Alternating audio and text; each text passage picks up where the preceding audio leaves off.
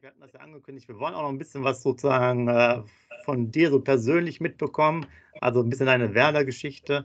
Von daher mal eine ganz einfache Frage, wie du damals überhaupt Werder-Fan geworden bist. Also was war, was waren das damals die Themen, welche Spiele, welche Spieler oder welcher Trainer oder war es einfach nur die Farbe grün-weiß, äh, die dich quasi, quasi inspiriert hat, da ja, das ja, Werder-Fan zu werden? Nein, das war also mein, mein Vater hatte früher ähm, oder war früher, ich sag mal, leichter Werder-Fan und hat ab und zu mal Karten besorgt und mich dann als Kind mitgenommen. Damals war natürlich das Stadion noch ein komplett anderes. Äh, gefühlt habe ich als Kind immer direkt vorm Zaun gestanden unten, durch die Maschendrahtzäune geguckt, über die Laufbahn, die es damals noch gab dann im Regen stehen, mir das Spiel angeguckt. Das ist so meine Erinnerung, die ich noch von früher habe. Und wir haben fast immer gegen Stuttgart gespielt und fast immer verloren. Das ist also jetzt mal ein bisschen übertrieben. Das ist so meine Kindheitserinnerung. Ähm, und ich habe ja selber schon, seitdem ich sieben Jahre alt bin, mein Leben lang Fußball gespielt und würde es heute noch machen, wenn meine Hüfte das zulässt. Ähm, und mich hat das nie losgelassen, das Stadionerlebnis. Und ich bin dann, wenn die Zeit das zulief, weil ich ja selber auch sehr aktiv gespielt habe bis zu meinem 35. Lebensjahr, habe ich natürlich immer die Chance genutzt, wenn es mal passte, ins Weserstadion zu gehen. Und bin seit 2003 auch Businesspartner mit meiner Firma. Und seitdem bin ich eigentlich so gut wie bei jedem Spiel dabei. Auswärtsspiele schaffe ich leider nicht alle, aber Gut, also dafür bist du darf, quasi darf ich noch mal eine, darf ich mal eine Persön persönliche Frage stellen? Ähm, äh, hast du in einem Sportverein von Bremen gespielt oder in so einer ähm, im Nebendorf gespielt und wie hoch hast du gespielt? Also ich komme aus Großen Kneten, da wirst du höchstwahrscheinlich gar nicht wissen, wo das liegt. Das ist im genau. Landkreis, das ist im Landkreis Oldenburg. Und ja. äh, da habe ich mein Leben lang Fußball gespielt, war auch äh, erst mit 18 Jugendtrainer, habe damals Hans-Jörg Butt trainiert, der hier aus dem Dorf kommt, oh.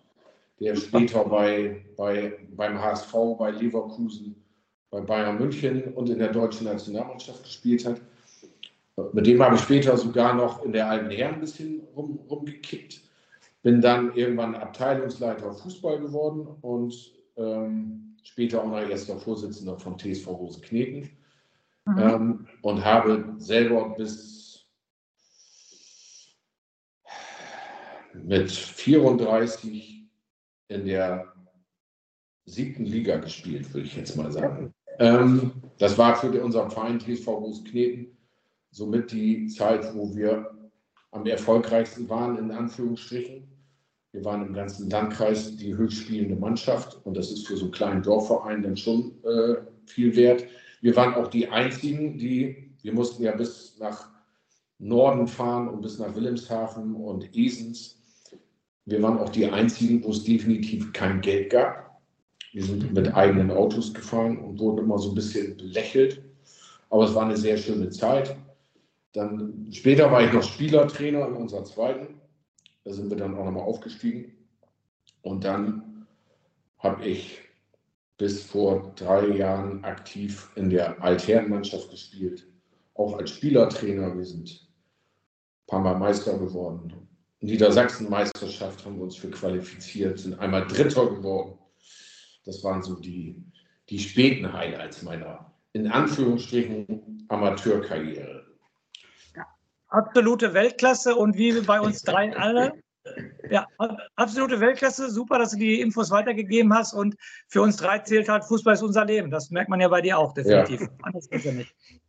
Äh, da, da, wollte ich direkt äh, vorhin nicht unterbrechen, aber da war eigentlich so eine super Frage, ob du dem Hans-Jörg Butt das Elfmeterschießen beigebracht hast in jungen Jahren. Weil er jetzt ja auch, hat er nicht auch 13, 13 nee, noch mehr, glaube ich, ne? über 20 mehr. Tore gemacht.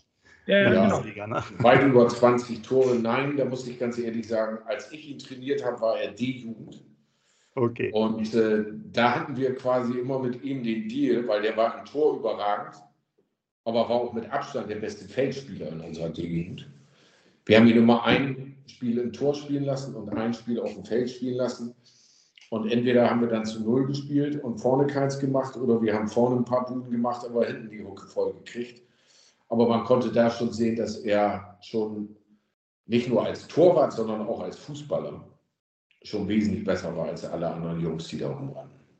Ja, aber auch sehr interessant, weil natürlich, das gesagt, D-Jugend, das äh, heutzutage wird das ja wahrscheinlich dann alles schon weggescoutet und in Nachwuchsleistungszentren, ja. naja, ich glaube D-Jugend noch nicht, aber das geht ja dann langsam mal los, ähm, ähm, gemacht. Da war es noch äh, bei euch quasi vor Ort und ihr habt ein schönes Wechselspiel gemacht. das ist ja, äh, wahrscheinlich, wahrscheinlich auch gegen jede DFB-Regel, gerade in der Trainerausbildung. ja, also Jörg ist sehr spät erst zum VfB Oldenburg gegangen, da war er schon in der Eigend. Ah, okay. Also auch da richtig, richtig coole Internas.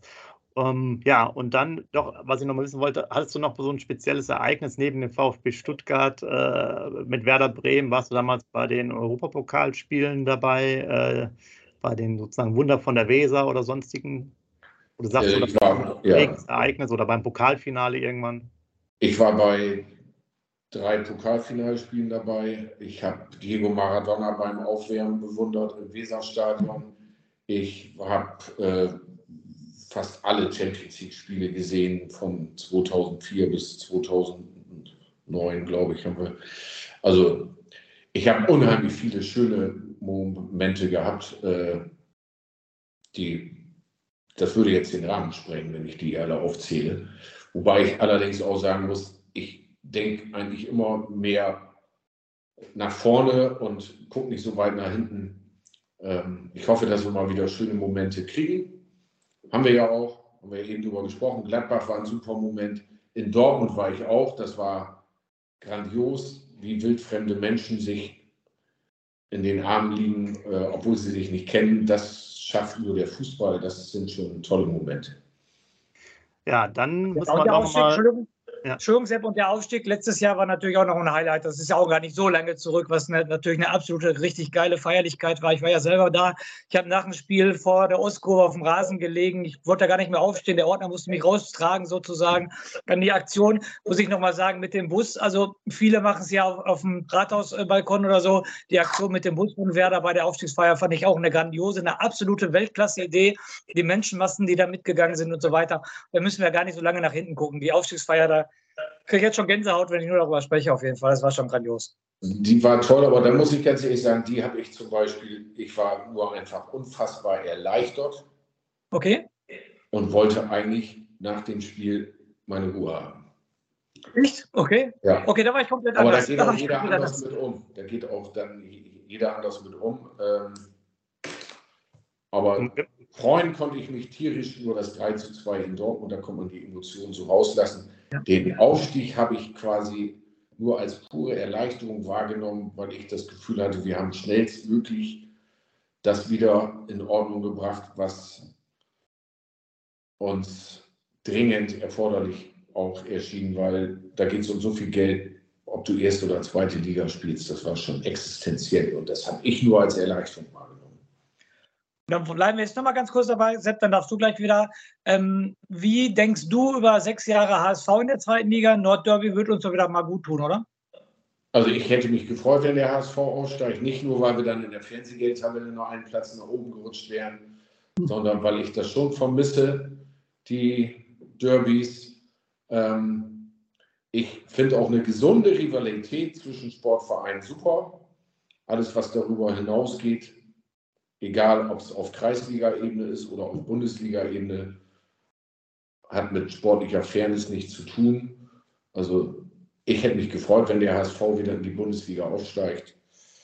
Ich hoffe, dass das zeitnah passiert, aber es wird natürlich nicht leichter, jetzt wo Schalke und Hertha abgestiegen sind, Düsseldorf ein neues Konzept hat, St. Pauli vielleicht mhm. auch noch auf dem Weg nach vorne ist. Also es wird nicht leichter. Das stimmt. Aber die Derbys, die Derbys und die, ich sage ja immer, die sicheren sechs Punkte habe ich immer gerne. genau. Genau, die, sicher, die, sicheren sechs Punkte muss man wieder darauf verzichten. Das macht es auch für uns nicht einfacher.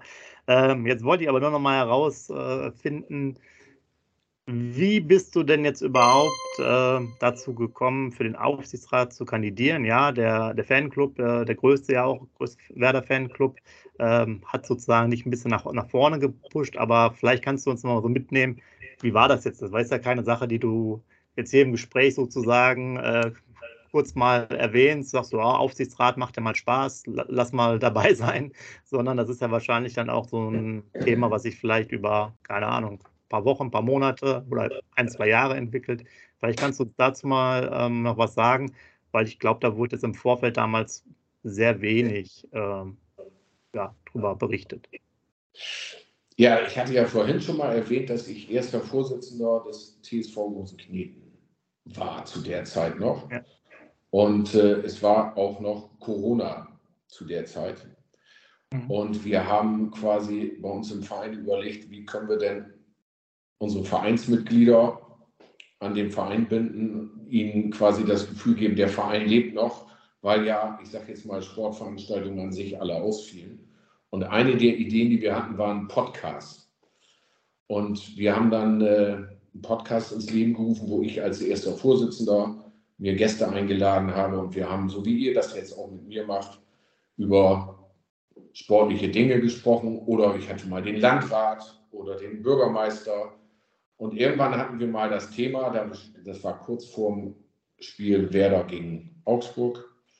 Also da, das war halt schon die Rückserie und sie lief nicht besonders gut. Da haben wir vom TSV Großkneten, weil wir auch noch Partnerverein vom SV Werder sind seit Jahren, ähm, gedacht, Mensch, wir können ja mal das Thema Werder Bremen als Podcast machen. Und dann waren hier zu Gast neben einem Sportredakteur der Nordwestzeitung äh, Ingo Klener, das ist der Vorsitzende vom größten Werder Fanclub aus Döblingen-Brettorf. Und noch Hannes Teile, das ist ein relativ kleiner Fanclub, die beiden Vorsitzenden, haben wir eingeladen für einen Werder-Podcast. Und nachdem der Podcast zu Ende war, haben wir uns natürlich so ein bisschen noch über Werder ausgetauscht. Und das war gerade so die Phase, wo Jörg von Torra über die Bildzeitung und auch Willy Lemke und andere so ein bisschen unserer Meinung nach zur Unzeit ähm, Unruhe in den Verein reingebracht haben. Und dann sagte irgendjemand, bevor die das machen, kannst du das besser machen, Dirk. Und so ist dann irgendwann aus dieser, ich sag jetzt mal, ersten Impulsdiskussion äh, dann irgendwann so ein Prozess gestartet, wo wir dann doch ein bisschen länger darüber gesprochen haben. Und ähm, ich dann irgendwann zu Ingo Klener gesagt habe, wenn der Werder Fanclub mich mal einlädt, die haben auch einen zehnköpfigen Vorstand, und ihr spielt jetzt mal den Wahlausschuss, und ihr löchert mich so lange mit Fragen, wie ihr wollt, so wie der Wahlausschuss das auch machen würde, dann gehe ich nach Hause und wenn ihr dann einstimmig sagt, wir könnten uns vorstellen, dass der Wintermann Kandidat für äh, den Aufsichtsrat wäre, dann überlege ich mir das. Und so haben wir das dann auch gemacht. Ähm, die, haben, die haben mich eingeladen, sie haben mich äh, eineinhalb Stunden lang mit Fragen gelöchert und haben dann gesagt, Mensch, das könnten wir wohl gerne unterstützen. Und dann haben wir natürlich gedacht, dass so ein großer Fanclub völlig ausreicht, um die 50 äh, Vollmitglieder, die für jemanden unterschreiben müssen, damit der Wahlausschuss überhaupt den Kandidaten vorlegt, mhm. dass wir die dann auch relativ schnell zusammenkriegen. Haben dann aber irgendwann, hat der Werder Fanclub festgestellt, wir haben 26 Vollmitglieder, die haben auch alle unterschrieben, aber alle anderen waren entweder Fördermitglied oder gar kein Mitglied. So, und dann sprach sich das aber langsam rum, dann haben das noch Businesspartner mitbekommen und äh, irgendwann hatten wir dann, da sagt, kriegte ich einen Anruf, wir haben jetzt 80 Unterschriften zusammen. Da habe ich gesagt, okay, dann, dann komme ich aus der Nummer jetzt ja auch nicht wieder raus. Und dann wurde das quasi zum äh, Wahlausschuss geschickt. Und die haben mich dann quasi nochmal zwei Stunden auf Herz und Nieren geprüft. Und das haben die, wenn ich das richtig mitbekommen habe, mit 35 Kandidaten gemacht. Und davon haben sie sieben auf eine Wahlliste gesetzt und von den sieben sind dann vier gewählt worden. Und Gott sei Dank bin ich gleich im ersten Durchgang gewählt worden. Und seitdem macht mir das sehr viel Spaß, da mitzuarbeiten. Das war jetzt mal so ja.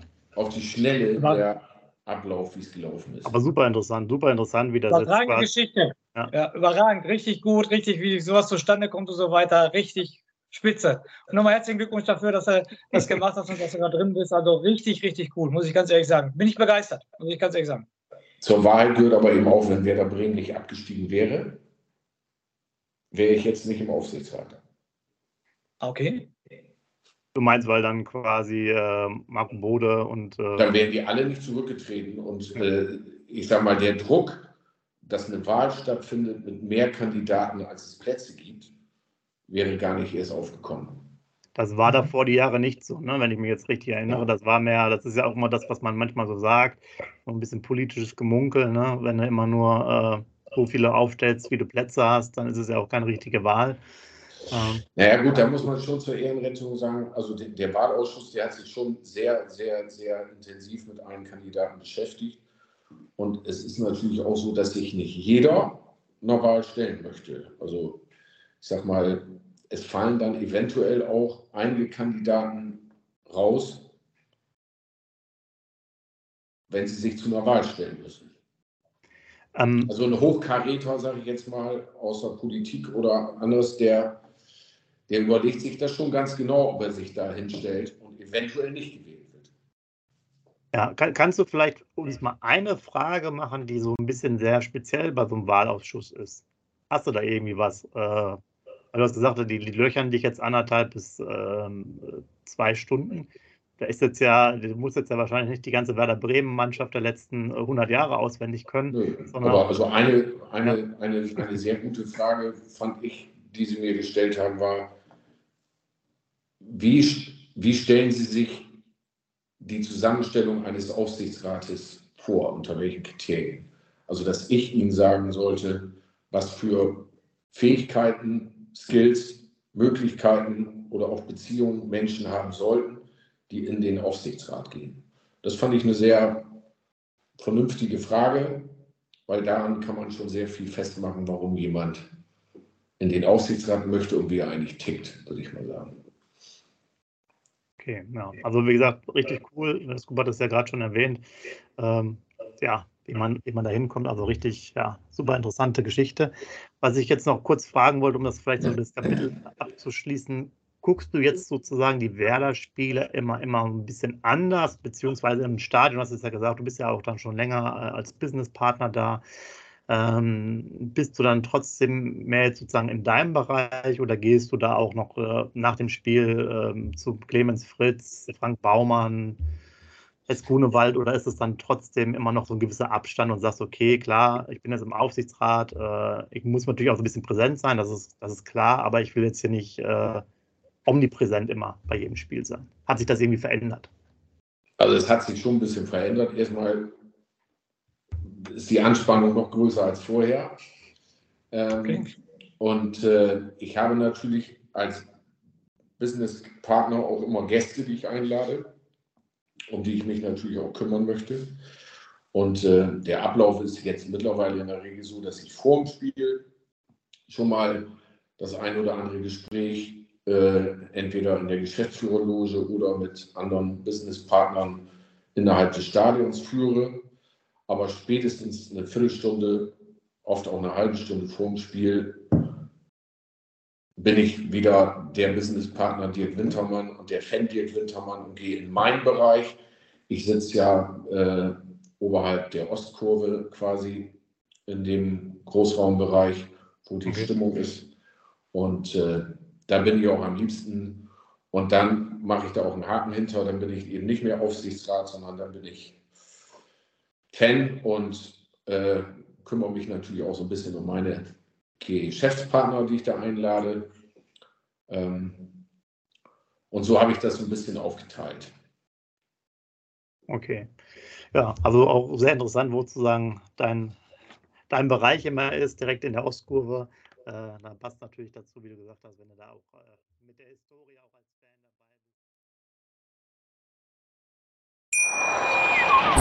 Schatz, ich bin neu verliebt. Was? Da drüben. Das ist er. Aber das ist ein Auto. Ja, eben. Mit ihm habe ich alles richtig gemacht. Wunschauto einfach kaufen, verkaufen oder leasen. Bei Autoscout24. Alles richtig gemacht.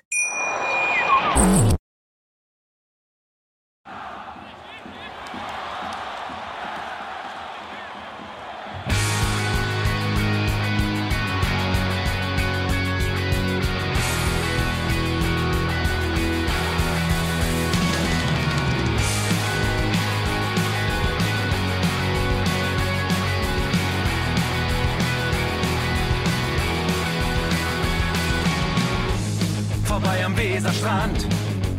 Auf geht's ins Stadion. Wir wollen Werder sehen. Heute geht alle grün. Werder Schal, ein Bremer Bier. Die Ostkurve vibriert. Das wir auf dem Trikot. Werder, wir stehen hinter dir. Werder Bremen. Ein Leben lang grün-weiß. Ja, wir sind Werder Bremen. And this is Osterdeich.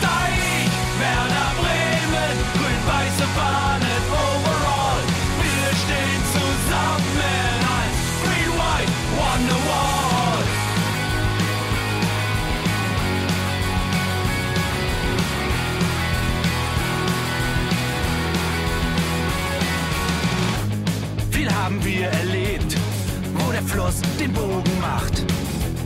Und unser Stadion strahlt in seiner Pracht. Weser Wunder, Liga 2, doch der zwölfte Mann bleiben wir. Ein W auf jedem Schal, Werder, wir stehen hinter dir. Werder Bremen, ein Leben lang grün-weiß.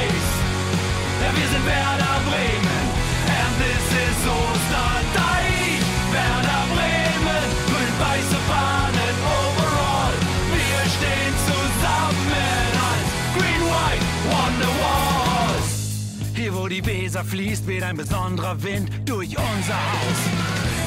Egal ob jung, ob alt, wir stehen zu Werder Bremen und das hört nie auf. Meisterschaften und Pokal, das Double 2004. Auf geht's zu neuen Wundern. Werder, wir stehen hinter dir. Werder Bremen, ein Leben lang grün-weiß. Ja, wir sind Werder Bremen. And this is Osterdeich.